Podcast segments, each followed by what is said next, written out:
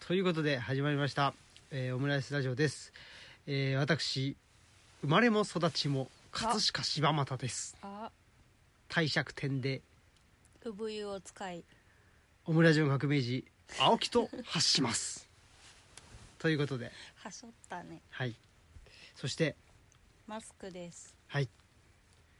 マスクです。え。マスクと発します。マスクと発します。はいということで。お兄ちゃん。あら。止めるなよ。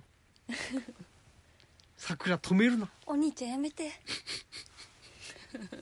何やねということで、えー年明け一発目の山村夫婦砲弾ということですね。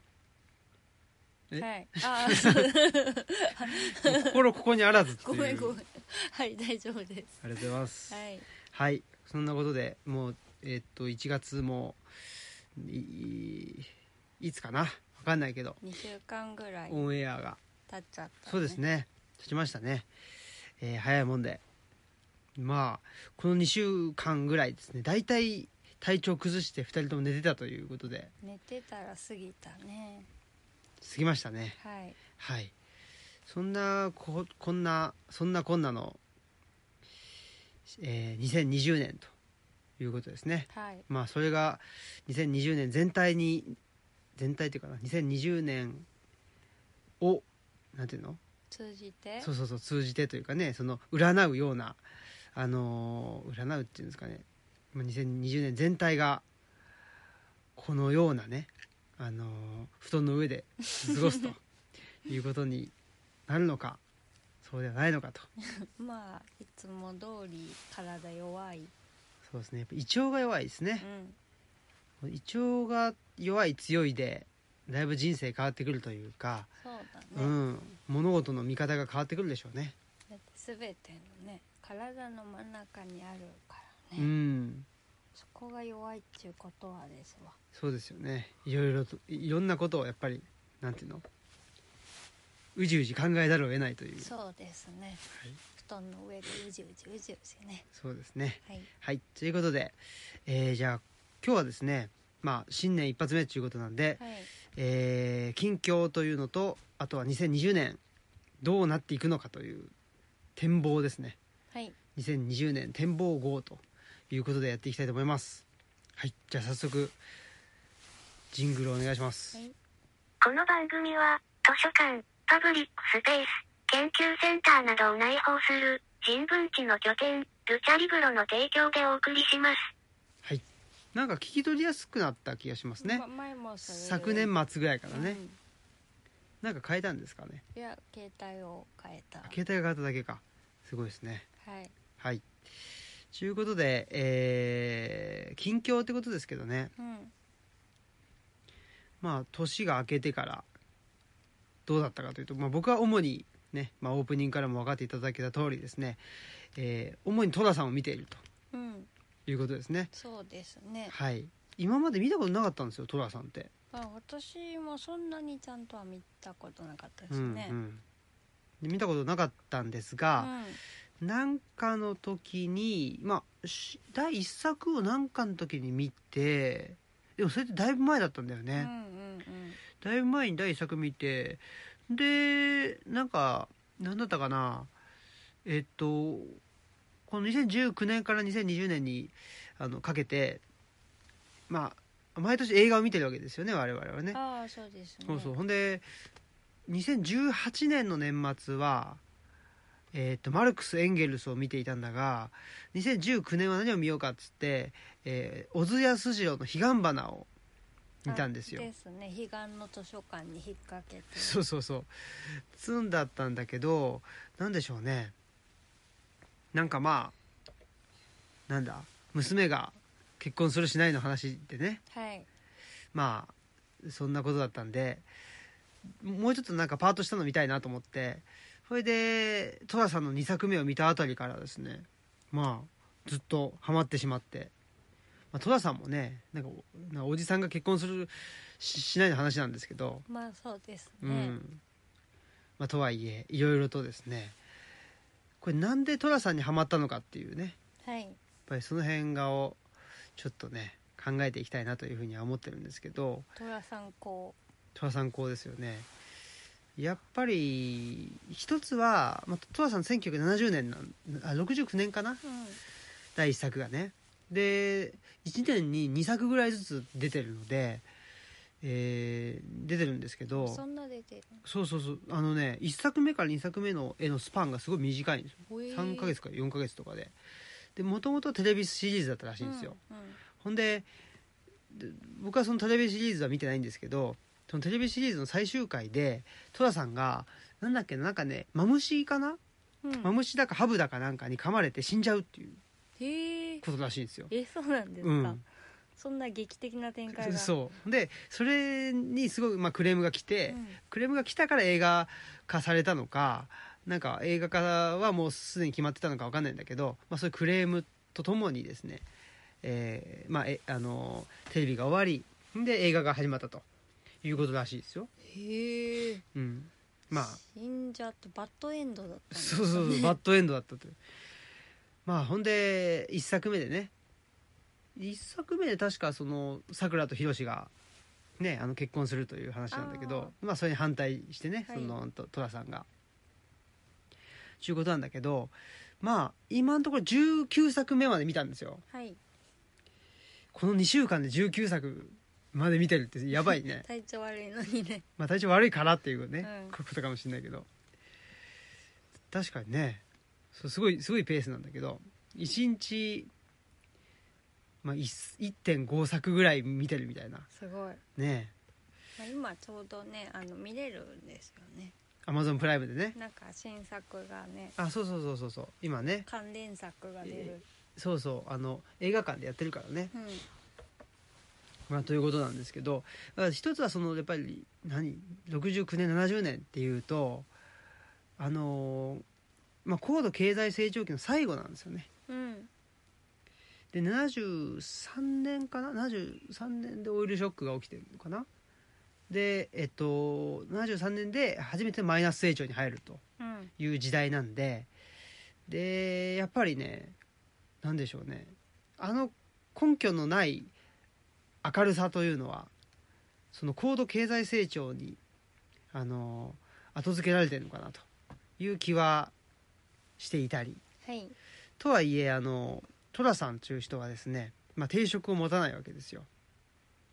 あの、えーと都政人というふうにねあの自分でね。自分でも言ってるけどだまああの肩じゃないと。うん、そこは都政人の辛いところっていうそうのがそうそう。口癖です口癖でね。そこが都政人の辛いところよと。言ってるわけでまああの敵屋さんなわけですよね。うん。であのほら、えーなんていうのあの売る時の工場がねね。やっぱりあの特徴的なわけですけど、うん。やっぱそういうでまあそういう意味ではあのトランク一つでね全国を、まあ、巡業してるわけですよ、うんうん。これは非常に、まあ、僕らの好きなそのプロレスあプロレスラー的というかですね。そのプロレスラーも、まあ、あのアメリカにしろメキシコにしろその自分のコスチューム一つ持ってですね回るわけですよ。あそうですね。サーキットするわけですよ。で戸田さんもそういうわけですね。うん。うん、でまあサーキットしてて。ほんでまあたまにあの自分の生まれ故郷の葛飾柴又のね団子屋さんに帰ってくると。いうとこですよね。やっぱり。うん。その、まあ、マスクさんは分かんないですけどぼ僕はねななんていうんですかね。この、まあ、丸腰で勝負するっていうこの感じにすごくあのなんでなんか憧れというか共感というかあがあるんですね。あうん。だからプロレスラーもまあ、えーコスチューム一つ持ってね行けばもうなんですかそこで商売が成立してしまうと。やっうんぱりそういう人間でありたいなというふうに多分思ってるところがあるんでしょうね。ああそういうとこか。そういうのないですか？ああどうどうでしょうね。でもああまあそうかもしれないですね。うん。鉛筆一本持っていけばとかでねほら行商するでしょ、あまあそうだね、うん。確かにでもまああの近代っぽくはないかもしれない。なんかこう背負っていってうんうん。ねで広げてでまあね結局売れるかどうかなんて口一つみたいなところがあったりするのでそうそうそう。それは近いかもしれないですね。ね。なめくじ長屋とかとね近いかもしれないですね。鈴木道夫のね。まあそのわからないわからないというかちゃんと調べたわけじゃないんですけどやっぱりその、まあ、近世から近代にかけて、やっうんぱり流動性というのは減ったんでしょうねだいぶね。ああそうですね、うん。定住でやっぱこうどっかに雇われてっていうのがそうそうそうそう、基本になったのかなみたいなね、まあ、特に戦後はね、うんうん、あのサラリーマンっていうのが、まあ、どんどん増えていくわけですけどそうですね。それやっぱり、まあ、なんで増えていったかというとまあそのね国全体としてまあうん。景気を良くして、で、えーまあ大きな会社ねあと日の丸親方お親方日の丸親方日の丸で、えーその下にまあ大企業が入ってで、まあ、国民全体をあー食わせると。うん。そういうような経済政策を取ってで所得倍増とかつってね。だからあのー所得っていうのはサラリーじゃないですか。うん。そのサラリーを倍増させようと。うんいうことはやっぱサラリーマンでないと、そうですうん。ね、でまあ、その恩恵に預かれないしでそのまあ国としてもおねその、いまあ、一億総中流っていうのを実現するためにはサラリーマンになってくれと。うんうん。でサラリーマンということは、まあ、定職があって、えー同じいえー同じというか一定のところにまあ住んでいると。うんうん。いうそのライフスタイルをあの、まあ、国を挙げて提唱したわけですよね。うんだからあの近世と近代でなんつったらいいのかな。新幹線、まあ、新幹線じゃなくてもう鉄道とかねえーまああとは船もそうだろうけどそういうそのなんですかね交通手段では近代の方が発達したし、えっと、移動スピードも速くなったと思うんですよ。うんだけど多分そのねなんだろうな場所を移動するっていうことへのなんか心理的ハードルの低さみたいなものは近世の方が低かったんじゃないかなっていうふうになんとなくねああねえ。思ってるんですけどね、うんうん、どうなんでしょうね。どうでしょうね。その物理的には結構大変だし関所があるっていうねこととかもねね。手形が必要とかも。関所ってどれぐらいあったんだろうか、まあ。まあ、有名なところだとね箱根の関所っていうのがあって。うんだし街の中だと木戸番と木戸はありますよね。だから夜になると閉まっちゃうから。あまあ別にその中だったらねどこにいてもとかなんかまあ河原で寝ててもとかそういうのはあると思いますけどね。うんうんうん。うん。そうねそうそう移そう。動のスケールはちょっとあの今よりは小さかったかもしれないけど、まあ、なんか必ずみんな家があって家にいいるずっとそこにいるもんだっていう感覚はもっと薄かったのかなって感じですよね。うん。なんかね、うん。そんな気は。ですね。職業選択にしても一応ねそのあのある身分性あるっちゃあるけどでもなんかカミソリの面倒くさいからカミソって医者になっちゃえとかね。そんなこともあったみたいですしうね。んだからなんかそのなんでしょうね、まあ、国民国家というのが近代になるとできてで国民ってこういうもんだっていうこととかね。うん。そういう形が出てきてくるわけじゃないですか、うん。そうするとまあ目に見えるそういうねその何ですか？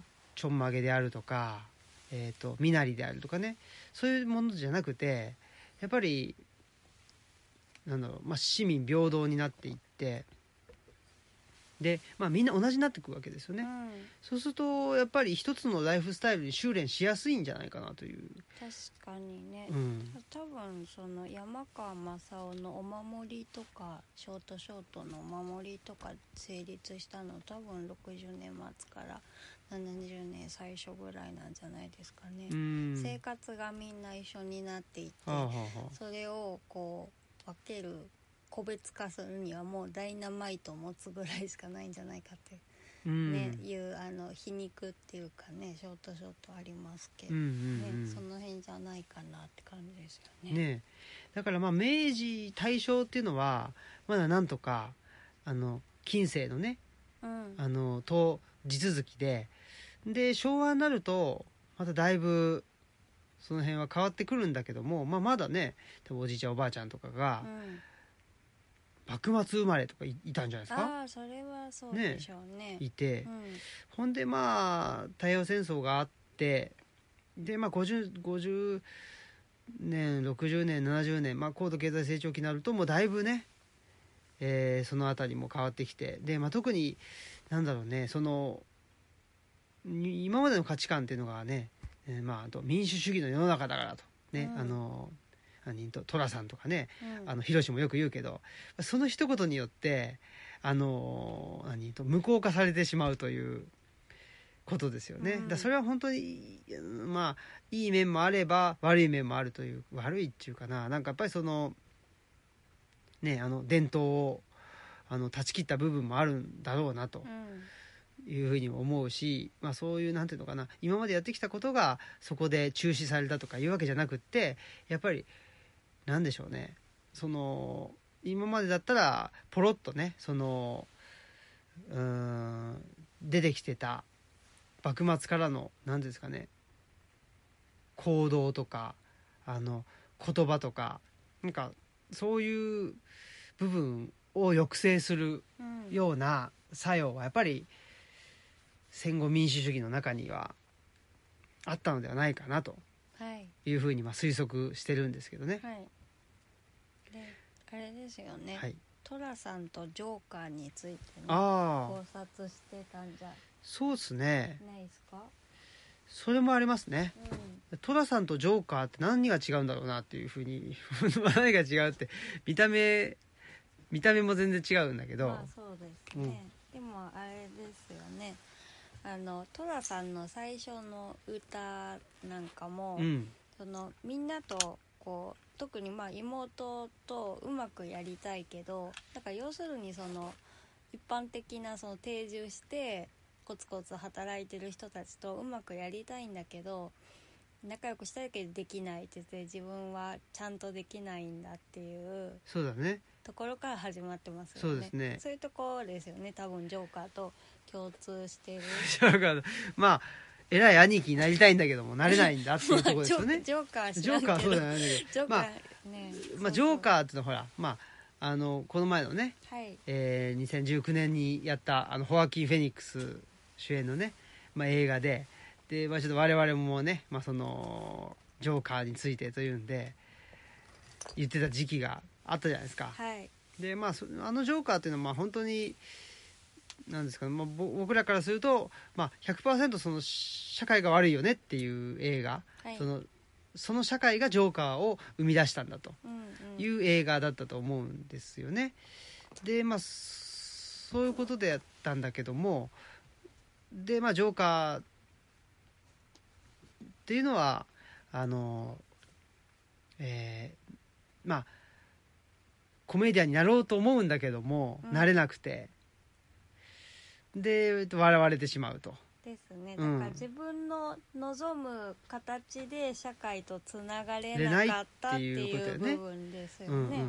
うそう考えると、まあ、寅さんという人は、まあ、そういう意味ではねえーまあ、これ寅さんもね最初の方は全然そんなことないんですよ。なんかね見てると、うん。あこの人好きで放浪してんだなと、ああうんうんううん。ん。まあ気楽だし。うん。でたまにねあの実家に帰ってきてねあの「よういちゃんおばちゃん」とかっつって、でまあ何？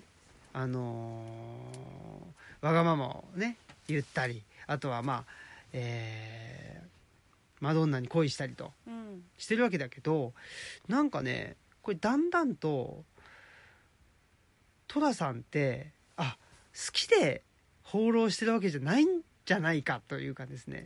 そう好きで放浪してんじゃないんだっていうはい。ところに気づいてくるわけですよね。まあ結局いられなくなっちゃってそうそうそなんかもうちょっと体裁が保てなくなって出ていかざるを得なくなるみたいな部分もあるんですかね。そうだからうんまさにその高度経済成長期っていうのはその定住を、うん。その定住って言っちゃうとあれだけどそのサラリーマン化をねああの促すわけじゃないですか、うん。でサラリーマンになるために小学生なり中学生なり高校生なりというような、まあ、ほらあの集団疎開なん集集団就職なんつってねあのそれもと寅さんの中でもあの描かれますけど東北の方から中学校ね、うん。出て就職するってまあ、仕事があるから就職すると。そこにはまれなかった人間なわけですよね。あ寅さんって、はい。だからそんな世界クソくらいだって言って飛び出した人間ではないというかですね。ーうん。その社会に適合できなかった人間なんだというのがですねだんだんと分かってきてはい。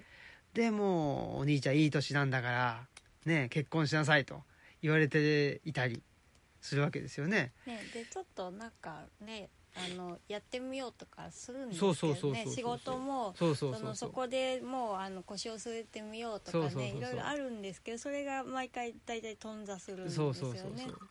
でうまくいかない。うんうん。でまあそうね。だからその定職に就こうかなってしてるのもなんでかっていうとやっぱりまああー一般常識としてはそうだからそうだということもまあ寅さんは言うんだけどまあ本当はその幸せな家庭を築きたいとか、そのねえー所帯を持ってね、まあ、おいちゃんおばちゃんをあの安心させたいとか、うんうんそっちの方がすごいまっとうな理由っていうかね。あそうですよね。とか好きな人がいてその人のために何かしてあげたいかそうそうそらうそう。働そうそう。くとかねだから寅さんすごいなんつうの？まあまっとう僕らからするとまっとうな人間なんですよ、うんうんうんでなんかまあ空気をぶち壊したわけだけど、ね。別にぶち壊したくてぶち壊したわけじゃないっていう、まあそうですよね、うん。だから本人は良かれと思ってそうそうそうそう。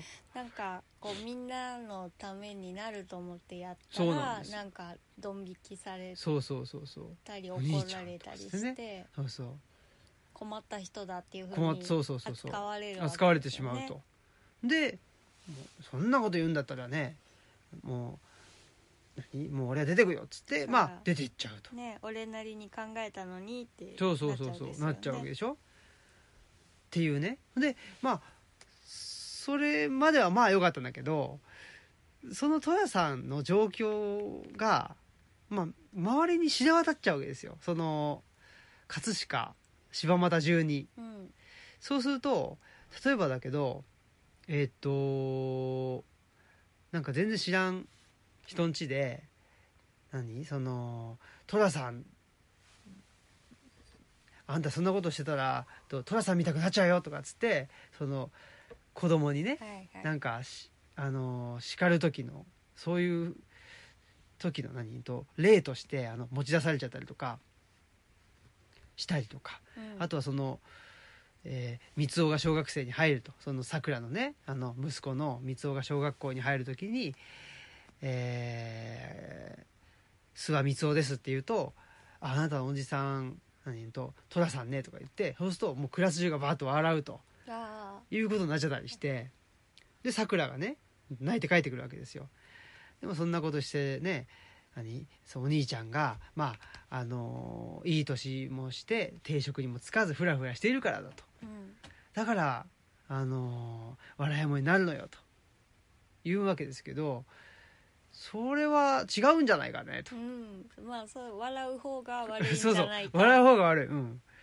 と思うわけですよね、ん、でねえだから、まあ、もしかしたら、まあ、その柴又の人たちは戸田さんが好きであやあんなことしてて、ねでもういい年してフラフラしてなんか何？あのまあまともじゃないよねと。うんうんいうことを言うわけでしょ？でも戸田さんからするとそのまともなりたいんだけどもうん。なれないんだと。ね。いうことだとするとですねこれはジョーカーと何が違うんだろうという ことで葛なんかふっとね。又ゴッサムシティみたいな。そうでしょ？だからそう考えるとやっぱりまあジョーカーの話じゃないけど、まあ、社会の問題であって、一つはもうゴッサムシティっていうのはですねまあものすごく治安が悪かったりして景気は、はい。まあけ景気が悪いっていうか裏ぶれ裏そうそうそうね。もう廃れちゃっていてで、えー、と社会保障費もねどんどん削られていっちゃうようなところなわけですよね。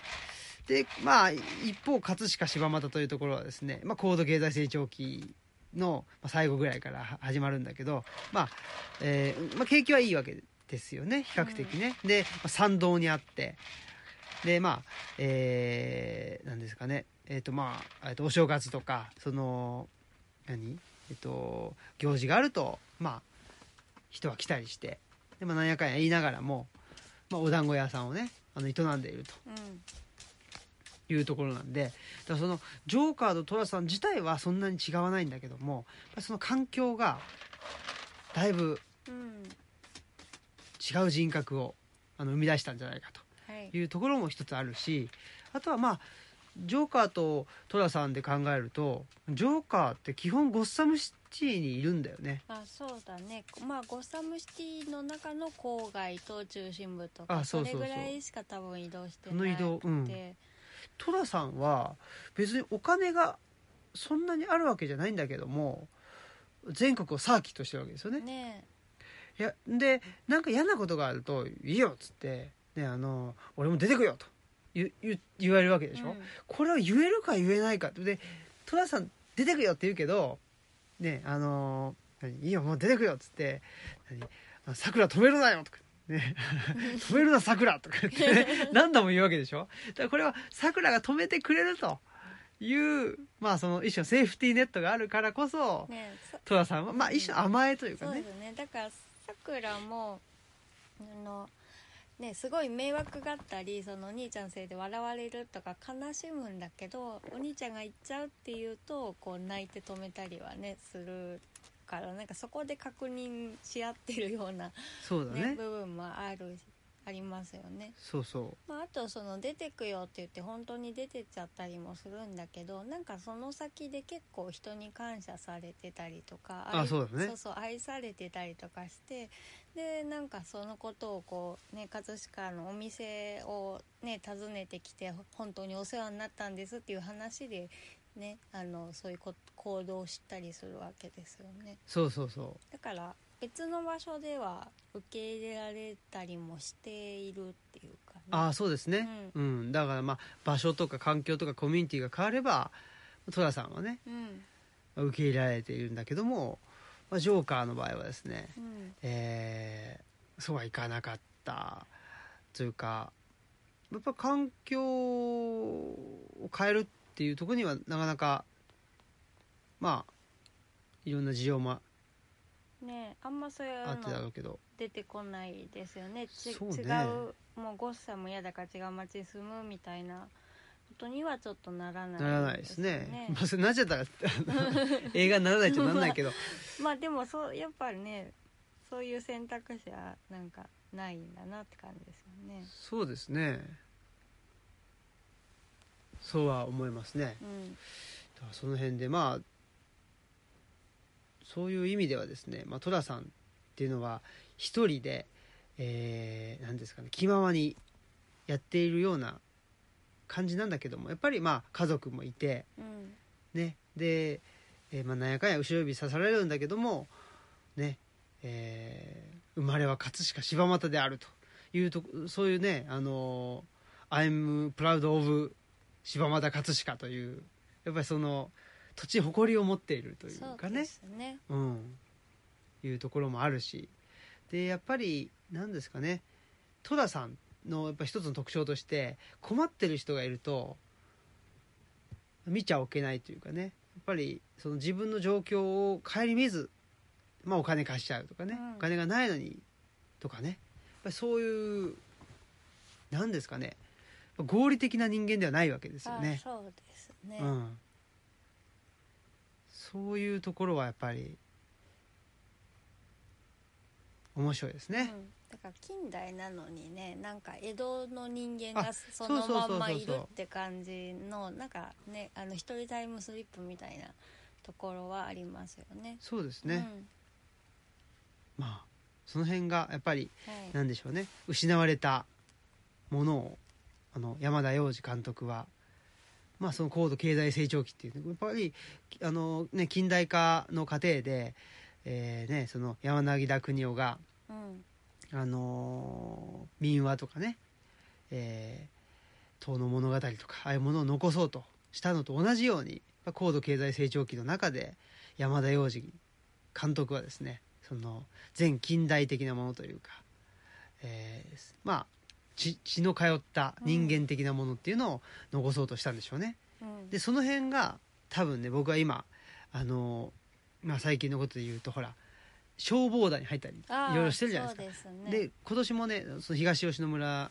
今年もというか今年は東吉野にいる時間をぐぐっと増やそうということを思ってますんで、まあ、コミュニティって何かっていうところをです。ちょっと考えてるところもあって、まあ、コミュニティっていうのはまあ血血が通っているっていうのはやっぱりちょっと近代的なものではないんじゃないかなと。はい。いうことを思っているのでおそらく取りつかれたようにですね寅さんを見続けているとはい。いうことなんでしょうね。はいねということでまあ寅さん講はですねまたはいえーやっていきたいと思います。はいはいということでじゃあ次のコーナー行きましょう。はい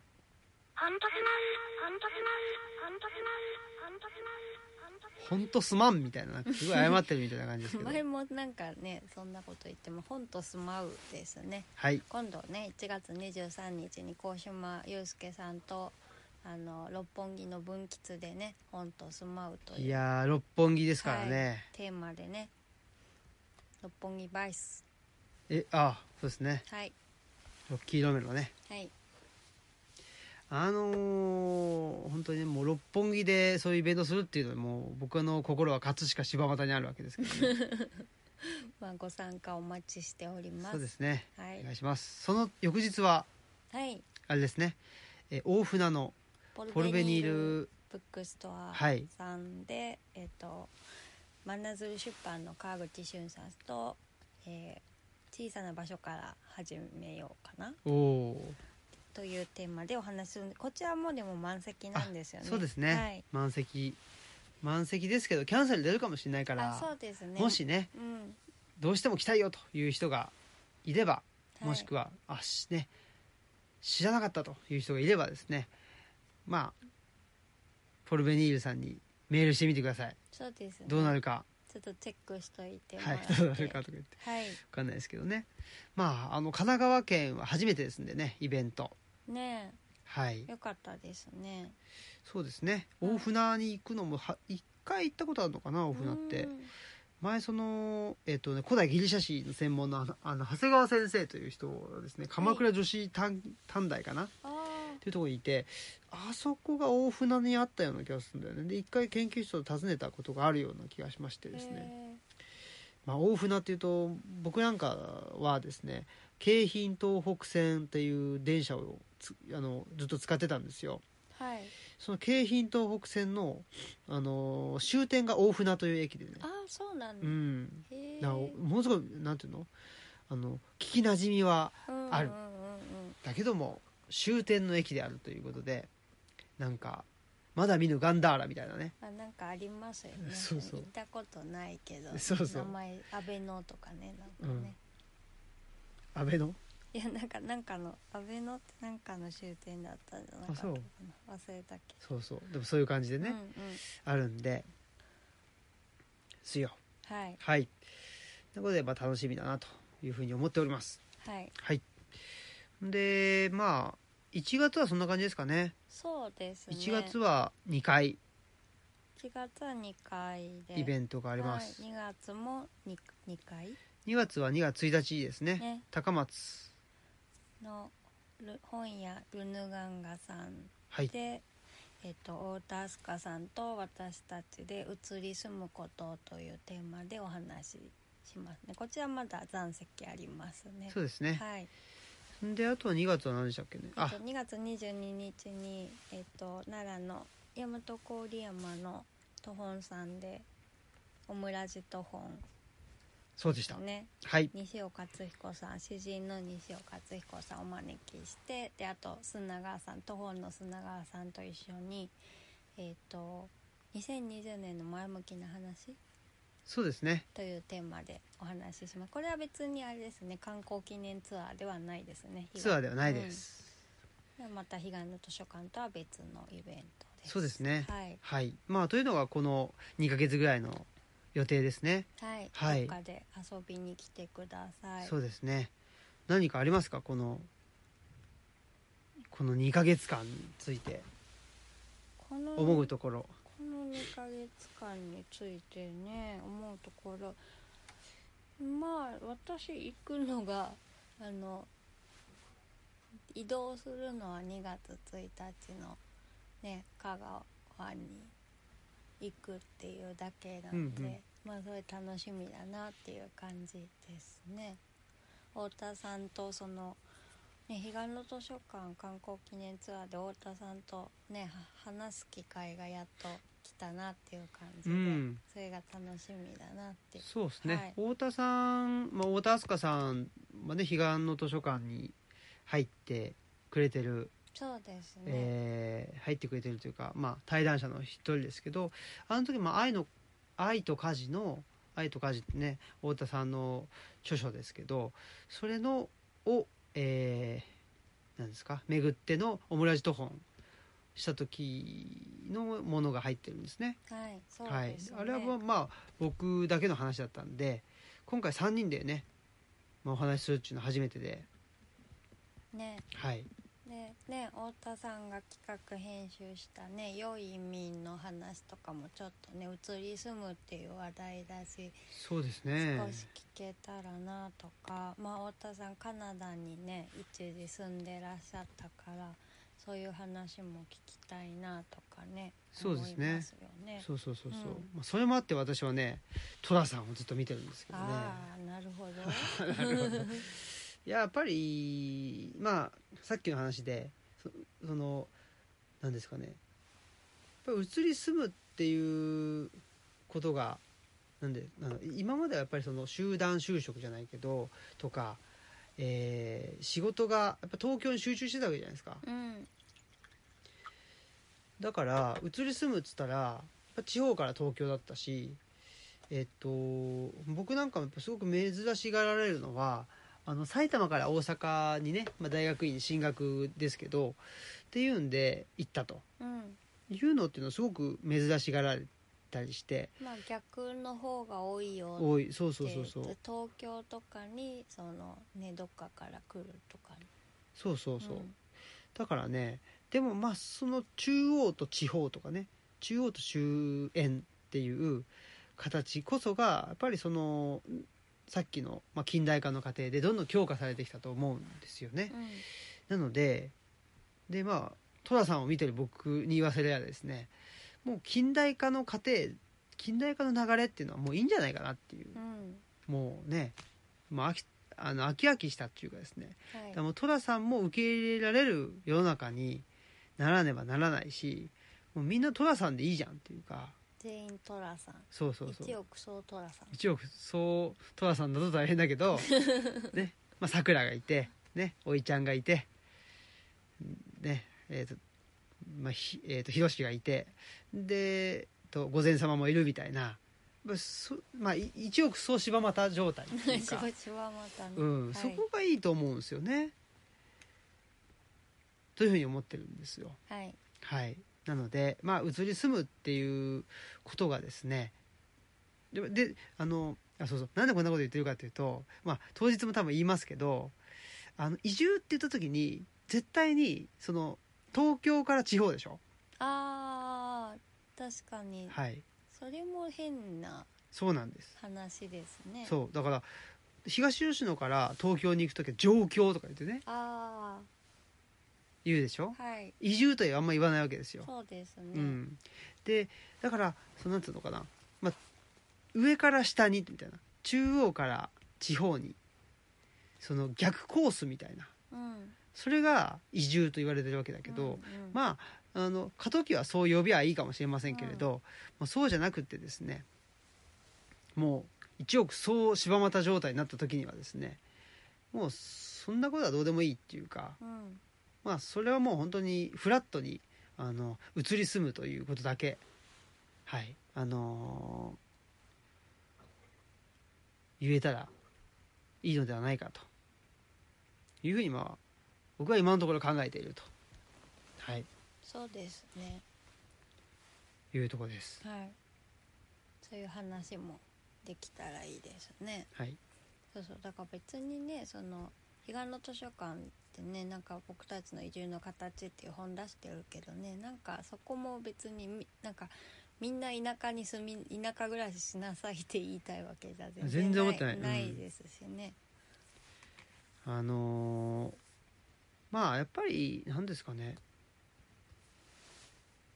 そうね。まあ一つはもうもう移住移住の話っていうかはもうもうもうええわというかね、うんそうそうですね、別になんかもうもうそそもそもそんなにそこに興味ないですしね。全然ない、うん。ないけどもまあそれがその「男はつらいよ」が葛飾柴又で撮られたということはですねこれ僕らが東吉野にに、まあえー移住した引っ越したというのと実は結構要素的には似ていてだそれさっきの話でやっぱりねあの柳名邦夫がですねはい。えー遠の物語を収集したように山田洋次が「男はつらいよ」を撮ったようにで我々が彼岸の図書館を出したと。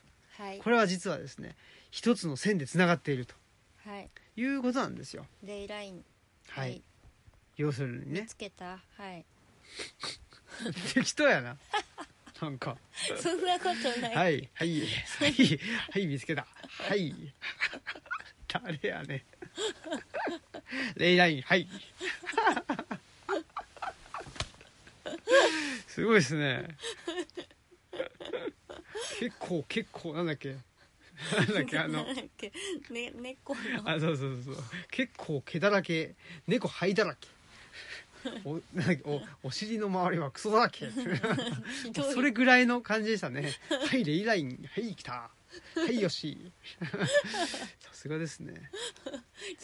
さすが僕がもう戸田さんをひたすら見ている横にいるだけのことはありますね。全然見てないもんね。と 聞こえてくる。音声だけでねそうそう。そうでも大体なんか分かったっていうか。大体そうですね。そうそうそう。いや大体出現したらどっか行っちゃうんだなとかね。こうささくらの喋り方とかだけなんか覚えてね。ーいいよね。桜いいですね。そうですね。桜を見る会ですかね。毒というかなんというか。漠然とした毒という。ポワン。ぽわーんとした。はい。まあそういうことでですよ。はい。はいまあそんなことですかね。で2020年どんな年になりますか？あなたはどうなのよ。ということ？いやだからあれですよ、まあ、東吉野でね、えーより長くいたいなと。いたいなっていうかその生活の時間をね長くしたいなっていうことですよね。はい。はい。でまあそれはもう本当にえーあれですねやっぱりなんでしょうね。町と比べると村にいるだけでねこれは何ですかね。体の中に醸成されていくものありますからね。ほはい。それをその醸成されたものをもう言葉にしていくということかなというふうに思いますね。うはい。うん。なのでまあ今年は一応山岳ノートという一冊え予定されてますけどね、HA ブックストアさんと一緒に作る本ですね、ですね。であとはまあよっちゃんも出したいなとも思っておりますしとは思ってるんですけどね。さっきねその武田さんと喋っててタナトスさんとねはい。あの温泉で喋ってたんですけど、えーまあなんていうかね既存のジャンルの中にで何か一つねあのーまあ専門というか得意なものを持つと仕事が来るんじゃないかどう？と いうアドバイスをね。あのタナトスさんから いただきまして。はい、ねえ。あんたこそ既存のとこには はまってはまってないじゃないかというね。まあそういう既存の枠にはまらないはまれない2人がね。まさに寅さんですよ。はい。ね定住できない、まあでもそういう定住できない人がねやっぱりドラマ化されてしまうということはうん。これどういうことなんでしょうね。うんどうなんでしょうね。ジャンルにはまりきれない人間がジャンル化される。まあやっぱそそれだけ大きな力があったということなんでしょうけど。まあでも割とその物語の中心になるのってそのハマらないっていうかハマれない人だったりしません？ドラマとかでも主人公って空気が読めなくてその業界のこと何も知らなくていきなり来てとかそれこそなんか婦人服売り場なのに布団売り場から来てなんかそもそもこれって何なんですかみたいなことを言う言っちゃうとか。そもそもだ。そうそうそう。そういう方が物語は動くんじゃないですか？おおそういうことはやっぱり私もこのそもそも論法ではい。やっていった方がいいと。そうですね。問い直して問い直して問い直してまいります。はい。結構毛だらけ猫灰だらけ。お尻の周りがクソだらけっつうな。すいません。お食事中だったら。お食事中オムラジ聞いてる人はいないでしょ。オ 大丈夫でしょ。うムライスってついてんのにな。あそうか。まあいいですね。はい。まあそういうことでえー、2020あそんで2020年はなんかあるんですか？うんまあ続けていくうんとにかく続けていくんだけどちょっとそのためになんか見直しっていうかちょっとなんか整理しようかなっていう、ほうほう、はい、年ですね。ほう。何をですか？うんなんかまあ単純にその貸し出し管理のやり方とかもう本当に物理的なこととか物の置き場所とかもうん、まあ、とりあえずもう引っ越してきて2ヶ月で開館したのでとにかくなんかまあここだろうみたいな感じでやってきたんですけどちょっと一回落ち着いてあのあ当たり前になっていることを物理的にも問い直そうかなと思って。そもそもですね。はい。僕もほらあの大谷まどかさんがね、はいはい。にちょっとアドバイスを受けてちょっと何ですかねあ館内にのエネルギーを流れるようにしたいなと。あ本当そうですよね。私も去年ちょっと自分の作業場をあの整理を手伝ってもらったんですけど。すごいよすごい良かったもんね、うん、そうそう整理収納アドバイザーのねあの人が村内にいてでねあのリブロレビューにもね書いてくれてるんですけどね。そうそうそうあのでやっぱりなんかねあのとりあえずここって決めてそれをなんか動かすのがなかなかできなかったんだけど別にこう、まあ、ここって決めてみてやってみて使いにくかなんか散らかっちゃうんだ元の場所に戻せなくて散らかっちゃうってことはそこの場所に置くのは使いにくいってことだからうん。それに合わせて変えればいいんだみたいな感じで言ってもらってそれでああそうかと思って、まあ、なんかあのとりあえず置いたけどそれを基本にしなくても別にいいんだと思って。そうね。うん。まあすごいですよね、うん、うん、考え方っていうかね、うんすごい面白かったから。そこがまああのそこに何か物が溜まってしまうとか片付かないということはまあ言ってみれば自分が片付け下手だからっていうことになっちゃうわけだけどそうじゃないですよね。ねなんかそれがすごい目から鱗だったっていうか、そのあ自分がちょっとこう怠けちゃって片付けてないんだって思ってたらそれは人なんかだから人間は弱い前提っていうか、うん、そのねそりゃここに置くのが楽だったらそうしちゃうから場所の方を変えた方がいいっていう、はい、考え方だったんですごいそれが良かったんでちょっと館内も、まあ、なんかあんまりとらわれずに見直そうかなって思った。そうですね。うんなんかその僕はあのなんですかねそういう周辺環境っていうかそういうのをあのいじるのがすごく苦手なんですけどうん、その苦手な割に頑張っちゃうっていうところがあってでなんかその頑張っちゃうのが周辺環境に向けばいいんだけどなんか自分に向いてしまうっていうか,、で我慢しちゃうというかね。で、ね見て見ぬふりしちゃうとか、だからなんか例えばこうねすごい変な格好で物があるから変な格好で寝なきゃいけなくなって例えばだけど、うんうん、だそれは物をどけたらいいのにすんごい苦しいのにこうやこうやって寝るしかないって言って寝ちゃうみたいなそうそうそう。とこありますよね。そういうのがあってちょっとねそれでそのなんていうのかな、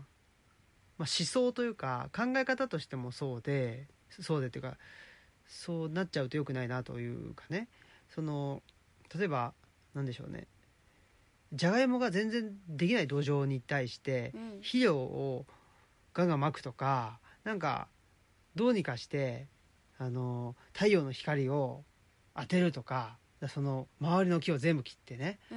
とかそういうことじゃなくてじゃあそのじゃがいもはじゃがいもが適した土壌に植えればいいわけであってその土壌はでできるものを植えたらいいわけじゃないですか、っうん。ていうふうにも考えれるし、うん。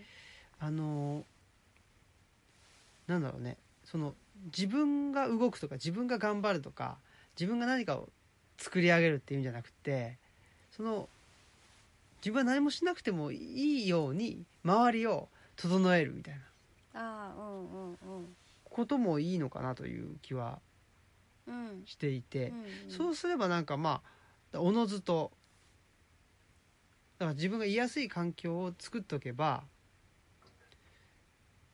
自分が頑張らなくてもあそうそう。だから片付けとかもそういう考え方ですってことだよね。だからすんごいその片付けなきゃって毎回意識しても物をなんか戻しにくいところに戻すよりは無意識にポンって戻せるようなところに置けばそんなに頑張らなくてもそういうことだよね。そうっていう、うんね。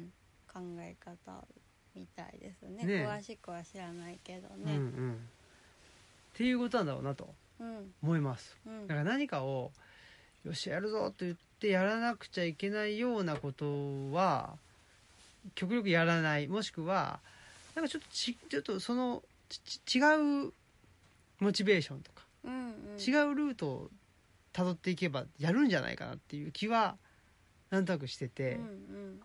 るんですよね。うん、だからやっぱね片付けるぞって言ってすんごい時間取ってやらなきゃいけなかったりするともはやもうねなんかそれをやろうっていう気持ちにもなかなかなれないし。それは多分、そもそもそこに物を置いとくのが間違ってるんだろうね。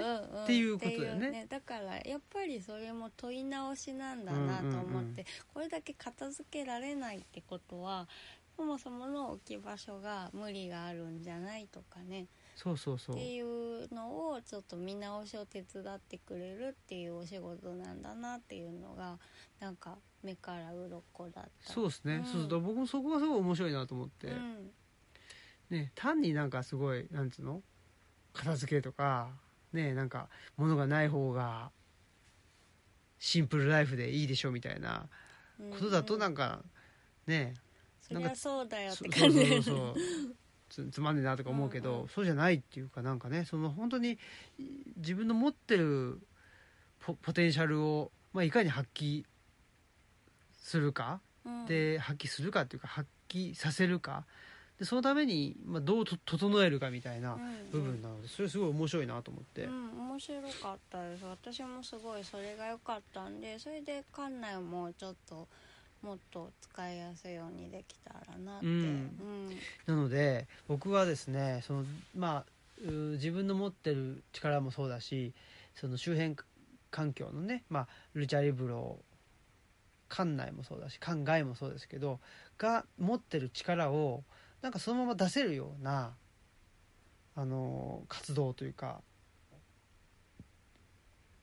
をしていきたいなとうん。思いますね。うん。だからまあなんだろうなものすごい無理して全国走り回るとかいうよりはあのー整えるみたいなことがちょっと今年の、はい。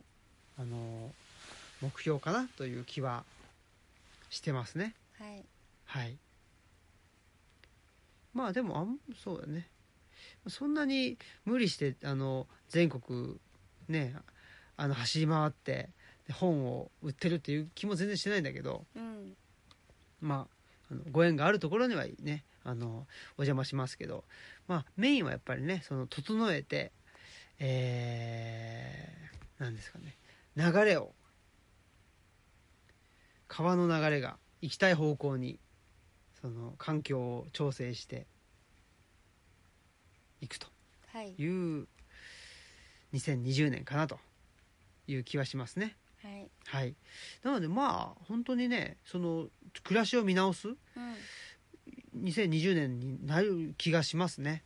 そうですね、うん、まあそれはじゃあ全体的にそうってことで。ルそうですね。ルチャリブロ全体的に。ルチャリブロもそうだし我々の生活とかね、はい。うん、やっぱりほらなんていうの？さっきの所得倍増じゃないけどその所得っていうことで考えすぎているというかはい。で所得で考えないとしたらつまりお金で考えないとしたらなんかすごくその我慢しなきゃいけないうん。っていう風になっちゃうとあんまり面白くないなっていうのがあるのでそうじゃなくてなんか稼いでくるんじゃなくて、うん。もう今あるものの力を出すとうん。いう風に発想を転換させていく。まあそれがなんかねその土着っていうことなんじゃないかなという気はしておるんですね、はい。ですのでもうあの土着元年というのがね今年かなと。いうふうに思ってます。はい。はい。はい。はい。はい 出ました。ははい。はいということで、い。エンディングいきましょはい、うはい。ちょっと待って。何をしてたんですか今、いや今うん大丈夫。はい、ねメルカリですか？いや違いますメルカリしながら。違うよ。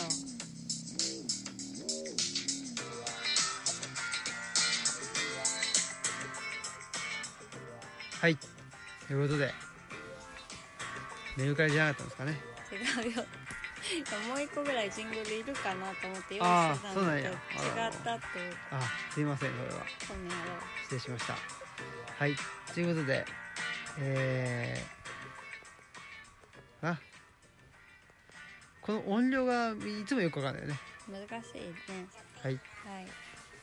ということで最近はなんかどんな本読んでるとかあるんですか？どんな本？今ちょっと。最近本読んでないですね。うん止まってあっていうかリブロデビューを読んでたんですよ。ああどうですか？いや面白いよねすごい。私は幸せだよ。あそう。うん。何を読んでその幸せを感じたんですか？いやなんか全体的に面白い人こんなにいたんだってあいうことが幸せだなって思ってそうですね。なんか本当にあの歌詞451のラストのシーンで森からいろいろ出てくるじゃないですか、はいはい。人が。その感じがしますよね。ああ。隠れてた人たちがねはい。どんどん出てくると。こんなに仲間がいたのかっていう。ああいいこと言いますね。せやで。はい。ということで。はい。まあ今年は。あとはどうなんだよ。え？何が？あとは何読んでんのよ。あ何読んでるか？えー、っと何読んでるんですかね。これですかな？あとは楽しいお菓子。えっと小林克代のホームメイド楽しいお菓子を読んでます。なんか一個好きな好きなポエム読みなさいよ。はいじゃあこれを読みますねいちごを煮ると家中がいちごだらけになったよう。甘くてちょっと酸っぱくてなんて明るい匂いでしょう。いちごはさっと煮るんです。ジャムにするんじゃないんです。いちごが煮えたらパンケーキ。焼いて熱々食べましょう。いちごのためのパンケーキ。いちごのために焼くんです。バターもつけずにいちごだけ。パンケーキにたっぷりと流れるくらいかけるんです。いちごの香りとミルクと卵。口の中で広がって幸せ気分に浸ります。我が家の息子は食べ盛り。